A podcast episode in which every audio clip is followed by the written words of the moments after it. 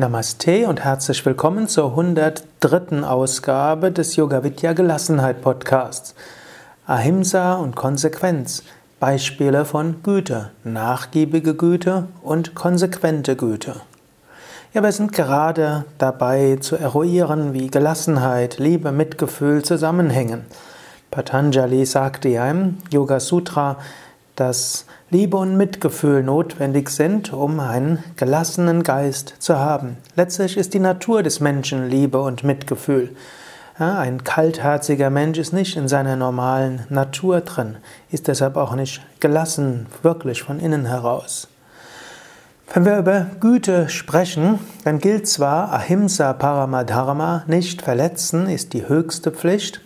Hm, das bezieht sich darauf, wenn man mehrere ethische Prinzipien im Kontrast hat, dann muss man, dann gilt Ahimsa als am wichtigsten. Also angenommen, äh, dort kommt jemand vor dir, äh, an dir vorbeigerannt und sagt, hinter mir, dort ist jemand, der will mich umbringen, bitte helft mir. Und dann hm, äh, sagt man, ja, geh dort, geh dort ins Haus hinein, da sieht dich keiner. Und dann kommt danach jemand mit einem großen Schlachtermesser vorbei und sagt, wo ist dieser Typ? Dann würde man sagen, Satya-mäßig, ja, der ist dort hinten, dort erwischst du ihn. Aber in dem Fall Ahimsa Paramadharma, dann kann man eher sagen, ja, gehe. Der ist dort hinten in die Richtung gerannt und zeigt eine vollkommen falsche Richtung. Also Ahimsa Paramadharma ist dort das Wichtige. Und wiederum gilt, äh, um das Leben von vielen zu retten, kann es sein, dass man zum Beispiel, dass ein Polizist einen Geiselnehmer unschädlich machen muss und eventuell sogar den Geiselnehmer umbringen muss, um das Leben von Dutzenden oder gar Hunderten von Geiseln zu retten. Also Ahimsa Paramadharma und ein größeres Ahimsa durchaus rechtfertigt auch mal ein kleineres Himsa, wobei, man, wobei es auch dafür Grenzen gibt. Gut, es gibt nach. Ahimsa heißt aber nicht, dass man immer nur hm, nachgibt, immer nur freundlich ist. Man kann auch sagen, für ein langfristiges Ahimsa muss man auch mal kurzfristig Himsa üben. Zum Beispiel angenommen, eine Mutter hm, will ihr Kind gesund ernähren und das kind, will ständig Eis und Schokolade haben. Das Kind wird schreien, das Kind fühlt sich verletzt und die Mutter muss aber für das Wohl des Kindes hm, eben dem Kind auch sagen, nein, es gibt jetzt keine Schokolade und es gibt kein Eis. Oder das Kind will nur auf dem Computer Computerspiele machen und die Mutter weiß aber, für das Fortkommen des Kindes ist auch notwendig, die Hausaufgaben zu erledigen. Gut, dort wird die Mutter dem Kind sagen, ja, hm, erst die Hausaufgaben oder wie es in meiner Generation noch hieß, erst die Arbeit, dann das Spiel. Weil man natürlich auch geschickt umgehen könnte und sagen könnte, ja, ja probier doch auch die Arbeit wie ein Spiel zu machen, versuch das Lernen wie ein Spiel zu machen. Aber für Gelassenheit langfristig gesehen und auch um die Kinder zur Gelassenheit zu trainieren, ist eben auch wichtig, Frustrationstoleranz zu entwickeln. Diese Frustrationstoleranz kannst du für dich selbst entwickeln, aber es heißt auch, dass du es auch aushältst, dass du manchmal Menschen kurzfristig wehtun musst, um ihnen langfristig zu helfen. Das ist auch jemand, der sich zum Beispiel einsetzt in der Anti-Atomkraftwerk-Bewegung. Der tut natürlich hm, den Atomkraftbetreibern weh, wenn er sich abtransportieren lässt und sich und gewaltlosen Widerstand macht. Hm. Oder die Tieraktivisten, die sich anketten lassen hm, an Tiertransportern. Das tut erstmal den Transporterfirmen weh, das tut den Lkw-Fahrern weh und so weiter. Aber zum Wohl der guten Sache gilt es, auch sich mal einzusetzen. Also nachgiebige Güte und konsequente Güte. Ein Beispiel oder mehrere Beispiele, die ich selbst kenne. Hm, ich hatte im Religionsunterricht im Gymnasium die ersten Jahre einen ausgesprochen gütigen Pfarrer. Der war allerdings ein Pfarrer mit nachgiebiger Güte. Auf eine gewisse Weise ist er bis heute für mich ein Heiliger. Er war freundlich zu jedem, auch für diejenigen, die den Unterricht gestört hatten. Er hatte für jeden ein freundliches Ohr und alle in der Klasse haben auch nur Einsen und Zweien bekommen. Das war einfach so sein Prinzip. Auf eine gewisse Weise könnte man sagen, er hat jetzt dem Leistungsprinzip der Schule, ist er nicht gerecht geworden. Aber man kann auch sagen, er war der einzige Lehrer, den ich in all den Jahren habe, der das, Konzept, das Prinzip der nachgiebigen Güte gelebt hat. Und so in seiner Rolle als Religionslehrer konnte er das gut machen. Und ich glaube, er hat viele von uns im Herzen berührt. Mir ist bis heute noch sein liebevolles Lächeln im Kopf und wenn ich daran denke, dann kommt mir ein liebevolles Lächeln um die Lippen. Also es gibt auch einen, einen Punkt für nachgiebige Güte. Aber es gibt auch einen Platz für konsequente Güte. Ich nehme mal ein Beispiel, das mir selbst im Kopf auch ist, von einem, eigentlich einer mir eher unangenehmen Erfahrung. Es ging um einen Gerichtsprozess, Zivildienstprozess, hm, der nicht bis zum Bundesverwaltungsgericht ausfechten musste. Da gab es einen Beamten, der mir das Leben schwer gemacht hat weil er eben immer in die nächste Instanz gegangen ist. Ich habe ihn nie gesehen, er ist auch auf keinen Prozess erschienen, außer beim Bundesverwaltungsgerichtsprozess. Aber für einige Jahre war mein Leben in Unsicherheit gewesen wegen diesem einen Beamten. Als ich dann den Prozess gewonnen habe vor dem Bundesverwaltungsgericht, kommt ein sehr freundlicher, sympathischer Mensch auf mich zu. Er schüttelt mir die Hand und sagt herzlichen Glückwunsch, dass Sie gewonnen haben. Ich bin der Herr sowieso und ich weiß, ich habe Ihnen das Leben schwer gemacht, aber es, ich musste es machen, denn ich brauchte ein höchstrichterliches Urteil in dieser Angelegenheit.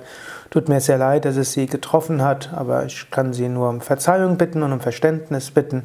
Das war nötig für die Aufgabe, die ich zu tun hatte. Hier war also jemand, der hatte eine bestimmte Aufgabe gesehen, er brauchte ein höchstrichterliches Urteil für eine bestimmte Sache. Er war selbst hm, relativ idealistisch und war bemüht, das Gute und das Richtige zu tun. Und er wusste, um seine Aufgabe zu erfüllen, muss er diesen Prozess führen gegen jemanden, der im Eigentlichen seiner Angelegenheit oder in seinem Anliegen sehr sympathisch war. Auch das ist eine Form von uneigennütziges Dienen, auch das ist eine Form von Maitri. Und er war auch eben zum Schluss sehr freundlich zu mir. Manchmal bin ich selbst in dieser, in dieser Situation, wo ich konsequente Güte zeigen muss, was von anderen nicht als Güte, sondern nur als vielleicht sogar Konsequenz oder vielleicht sogar als Starkköpfigkeit ausgelegt wird. Ich gebe ein Beispiel. Es gab vor einigen Jahren mal jemanden, der hat bei uns die vierwöchige Yogalehrer-Intensivausbildung mitgemacht. In dieser vierwöchigen Intensivausbildung herrscht Anwesenheitspflicht. Yoga Vidya hat ja verschiedene Formen der Ausbildung. Wenn jemand einer zwei- oder dreijährigen Ausbildung mitmacht, dann kann er auch mal etwas versäumen und kann es nachholen. Bei einer vierwöchigen Ausbildung, dieser Kurzform der Ausbildung. Dort gibt es diese Anwesenheitspflicht und wenn jemand dort fehlt, kann es sogar sein, dass er ausgeschlossen wird von der Ausbildung oder die entsprechende Ausbildungswoche nachholen muss. Gut, und da gab es mal so eine Teilnehmerin, die hat gesagt, ja, sie hm, mag jetzt die Morgenmeditation nicht so. Es ist morgens früh und sie ist in der Natur und normalerweise wäre sie an der Stadt. Jetzt ist sie extra die Wochen hier auf dem Land und morgens 6 Uhr so schön und sie spürt Gott, wenn sie dort durch den Wald spazieren geht und wenn sie dort einen Vogel sieht. dann wird sie auch gerne eine halbe Stunde sich unterwegs hinsetzen aber dort jetzt mit 100 Leuten in einem Raum zu meditieren und das zu der Zeit, wo es draußen so schön ist, das mag sie nicht. Ich war jetzt in einem Dilemma. Auf der einen Seite konnte ich sie sehr gut verstehen und auf der anderen Seite gilt Anwesenheitspflicht der Yogalehrer bei der Yogalehrerausbildung. Gut, ich konnte das dann sagen. ich habe ja gesagt, ja, ich kann gut verstehen, dass du gerne draußen sein willst, kann ich gut nachvollziehen. Ich stehe auch manchmal morgens früh auf und gehe dann auch mal raus in die Natur. Und es ist Anwesenheitspflicht während der Yogalehrerausbildung. Angenommen, du willst jetzt draußen in der Natur sein, das kannst du ja machen, dann buche halt um und geh um, buche um in die Yoga-Ferienwoche. Da kannst du auch morgens in die Natur gehen und kannst dich auf die abendsgemeinschaftliche Meditation beschränken. Oder buche um in die dreijährige Yogalehrerausbildung. Auch dort hast du mehr Möglichkeiten, etwas individueller zu gestalten. Und wenn du in der Vier-Wochen-Ausbildung bleiben willst, hm, dann musst du morgens in der Meditation zusammen mit der Gruppe sein. Eine, ein ähnliches Phänomen haben wir immer wieder, wo wir auch konsequent sein müssen. Also wir haben diese Intensivausbildungen mit Anwesenheitspflicht und es gibt immer wieder Teilnehmer, die wollen einen Tag später anreisen oder einen Tag früher abreisen. Und es, wir haben es immer wieder, dass Menschen uns sogar mit Rechtsanwalt drohen, weil sie am Vorabend abgereist sind und sagen, sie hätten doch die Prüfung mitgemacht, sie hätten sie bestanden, sie wollen jetzt das Zertifikat haben. Und wir sagen, hm, wir bescheinigen eine bestimmte Anzahl von Stunden und es steht auch in der Broschüre drin, hm, dass man nicht einen Tag vorher abreisen kann. Es steht ausdrücklich drin, es ist leider nicht möglich, etwas später anzureisen oder früher abzureisen. Immer wieder wollen Menschen das ausnutzen, dass wir ansonsten gutmütige Menschen sind bei Yoga Vidya. Ja, es gilt dort, Konsequenz zu sein. Letztlich für die Qualität der Ausbildung, letztlich auch, dass die Ausbildung etwas wert ist und wertgeschätzt wird und für das Wohl der Gruppe ist es wichtig, dort auch konsequent zu sein gegenüber dem Einzelnen. Man kann es probieren, liebevoll und gütig in der Sache zu machen. Man kann von innen heraus auch spüren, dass der andere durchaus recht hat mit seinem Punkt. Und man muss konsequent sein, so wie eine Mutter konsequent gegenüber ihren Kindern sein muss. Man muss nicht immer konsequent sein. Manchmal kann man auch nachgeben. Wenn man aber zu häufig nachgibt, dann gibt es Dauerdiskussionen. Denn wie es so schön heißt, hm, auf Englisch gib jemandem eine Hand und dann nimmt er den ganzen Arm. In diesem Sinne, freundliches Mitgefühl hilft. Hm, in vielerlei Hinsicht schließt aber konsequent sein nicht aus. Ich will jetzt aber noch zwei Beispiele geben von Menschen, deren Güte ich auch kennengelernt hatte. Das eine war jemand im Krankenhaus. Vor einigen Jahren musste ich äh, ein paar Wochen im Krankenhaus verbringen. Die erste Woche war in dem Raum ein Mensch, der eine solche Güte und Fröhlichkeit ausgestrahlt hat, und auch wir anderen, denen es gar nicht gut ging körperlich. Irgendwo waren wir gerne, man kann fast sagen, wir waren gerne im Krankenhaus, denn da hat gute Laune ausgestrahlt.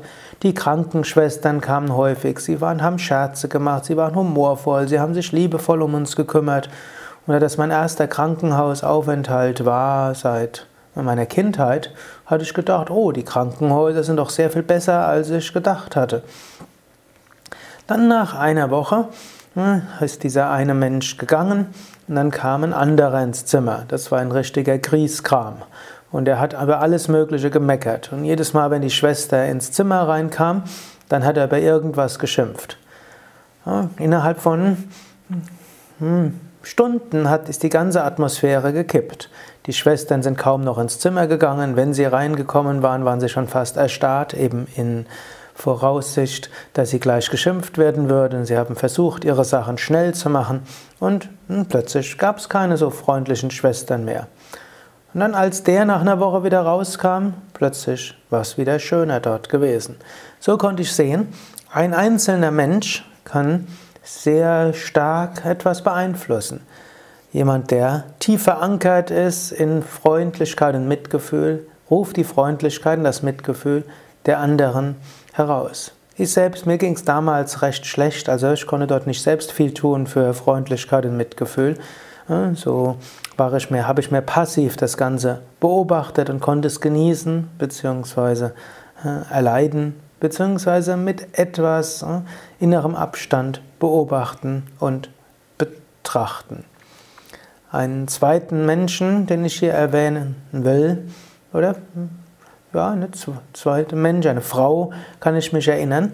Das war damals im Münchner Viktualienmarkt. Die hatte einen kleinen Stand, nicht einen der großen, sondern das war vermutlich eine echte Bauersfrau. Und sie hatte die ne, selbst angebauten Salate und Gemüse verkauft oder vielleicht die Gemüse und Salate von ihrem, ihrem Hof.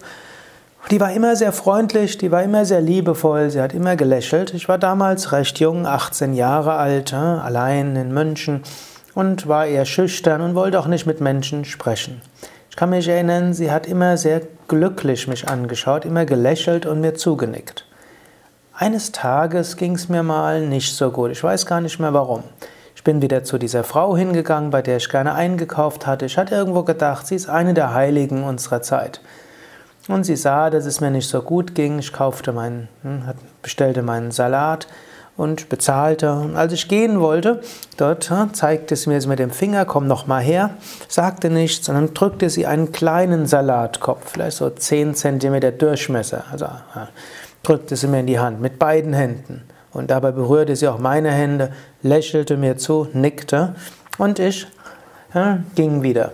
Aber kurz bevor ich ging, zeigte sie wieder mit dem Finger, komm noch mal her.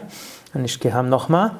Und dann gab sie mir noch einen Salatkopf. Dieser war vielleicht nur 7 cm Durchmesser, also wirklich ziemlich klein. Er drückte die, gab ihm diesen Salatkopf in beide Hände, lächelte wieder.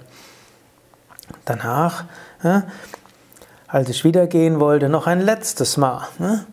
Rief sie nochmal noch mal zu sich, beziehungsweise mit dem Finger zeigte sie nochmal einen ganz mini-Salatkopf, nur 5 cm Durchmesser. Sie gab den in meine Hände, dann nahm sie mit beiden Händen meine Hände, in meinen Händen war jetzt der Salatkopf, ihre Hände waren meine Hände und sie schüttelte sie kräftig, lächelte und nickte mir zu und dann ging, ging ich dann weiter. Meine schlechte Laune war wie weggeblasen. Ich war plötzlich freudevoll, ich war plötzlich beschwingt und hm, ich fühlte mich richtig gut. So konnte ich sehen, wie die Kraft von Liebe sein kann. Das hat die Frau nur drei Minuten gekostet. Und sie hatte jetzt einen Kunden, der noch treuer war als vorher. Aber sie hat das nicht gemacht, um mehr Geld zu verdienen, sondern sie hatte irgendwo gemerkt, da ist dieser junge Mann, der dort so schüchtern ist äh, und äh, der dort regelmäßig kauft. Heute geht es ihm nicht gut und hat irgendwo intuitiv gespürt, wie sie mich glücklich machen kann. Und daran denke ich immer wieder bis heute. Ein letztes Beispiel, das ich für einen freundevollen, freundlichen Menschen nehmen will, nicht nur freundlich, sondern der sich wie als Freund immer verhalten hat. Das ist ein Swami Vimalananda hm, zum Zeitpunkt, wo ich diesen Podcast bespreche, der Leiter des Shivananda Ashrams Rishikesh, der Leiter der Divine Life Society. Der war viele Jahrzehnte der Assistent eines Meisters namens Swami Chidananda. Er begleitete ihn auf Reisen, organisierte die Reisen, kümmerte sich um alles Praktische, gab auch den ein oder anderen Vortrag sang ganz wunderbar, leitete Kirtans, also Mantra-Singen an. Ne? Und ne, ich kannte ihn von 1982, wo ich mein Wochenendseminar bei Samit Chidananda besucht hatte und ne, danach auch mit ihm etwas gereist war. In seinem Tross kann man sagen, bei zwei anderen Seminaren war ich dann noch. Und irgendwo vier Jahre später kam Swami Vimalananda und natürlich Swami Chidananda zu Besuch zu einem Yoga-Zentrum, das ich geleitet hatte in Los Angeles. Und äh, dort vorher hatte ich überlegt, was kann man denn den äh, heiligen Swamis dort machen mit ihnen, was kann man ihnen zeigen, wie kann man sie gut bewirten. Und jemand sagt, ja, es gibt zwei Möglichkeiten, was man in Los Angeles machen kann. Universal Studios oder Disneyland. Hm, ich fragte die beiden, was sie machen wollten. Und äh, Samit Chidananda sagte so zu seinem Assistenten, ja, weißt du, ich will eigentlich nirgendwo hingehen. Aber geh du doch mal mit. Gut, Swami Vimalananda hatte so diese Einstellung, wenn sein Meister ihm etwas sagte, also Swami Chidananda, dann machte er es auch. Eigentlich hat er nicht übermäßig Lust gehabt, irgendwas zu besichtigen, aber Swami Chidananda hat gesagt, oh, geh du doch mal. Gut, dann fragt hey, Swami Vimalanda, wo willst du denn hingehen? Und er sagte, ja, Disneyland. Disneyland wusste er, was es ist. Und so sind wir nach Disneyland gegangen. Und äh, war erst eine Stunde hinfahren und dann haben wir dort, sind dorthin. Wir sind zusammen Achterbahn gefahren, wir sind zusammen hm, in irgendwelchen Observatorien und alles Mögliche. Und irgendwo so wir hatten unwahrscheinlich viel Spaß gehabt und ich fand das ganz toll. Auf dem Rückweg ist mir plötzlich siedend heiß bewusst, was habe ich da äh, bewusst geworden, was habe ich eigentlich gemacht? Da ist dieser große, ehrwürdige Swami und ich bin dort so ein Junger und ich bin jetzt mit dem, ich bin auf, vor seinem, auf seinem Schoß fast gewesen. Ich, eher auf meinem, als wir dort, und ich bin jetzt eigentlich mehr mit einem Freund mit ihm gewesen, habe jetzt, hab jetzt alle Regeln der, des Respektes versäumt. Irgendwo ist das fast von selbst geschehen. Und dann habe ich Swami Vivekananda so ein bisschen schüchtern gefragt, ja Swamiji, ich habe dich ja jetzt irgendwo behandelt wie ein Freund, war das dann okay? Also wir haben sind jetzt irgendwie so zusammen gewesen wie Freunde. Eigentlich bist du ja ein ehrwürdiger Swami und ich wollte eigentlich dir sagen, dass ich großen Respekt vor dir habe. Und dann sagt er nur, I'm just your friend. Ich bin einfach nur dein Freund. Dann habe ich nochmal schüchtern nochmal nachgehakt und habe gefragt, ja, Du hast mich so behandelt, als ob du mich schon lange kennst. Hast du mich erinnert, wie ich dort vor drei, vier Jahren, wie, ich dich dort irgendwie gesehen hatte und dich ein paar Sachen gefragt habe? Dann lachte er und sagte, weißt du, ich treffe so viele Menschen. Ich reise mit zwar mit Chitananda überall, wo ich bin, gibt es Dutzende und Hunderte von Menschen. Und dann schaut er mich an und sagte, ganz so wie matter of fact, also so ganz sachlich. Ich habe es mir einfach angewöhnt, jeden Menschen, den ich treffe, als Freund anzusehen und wie einen Freund zu behandeln. Das ist irgendwo in mir geblieben, dass ein Mensch, ein altehrwürdiger Swami, gut, so alt war er damals nicht, aber 20, 30 Jahre älter als ich, dass er einfach gesagt hat, für mich ist einfach zur Gewohnheit geworden, jeden Mensch als Freund anzusehen und als solchen zu behandeln. Das war also der 103. Podcast zum Thema Gelassenheit.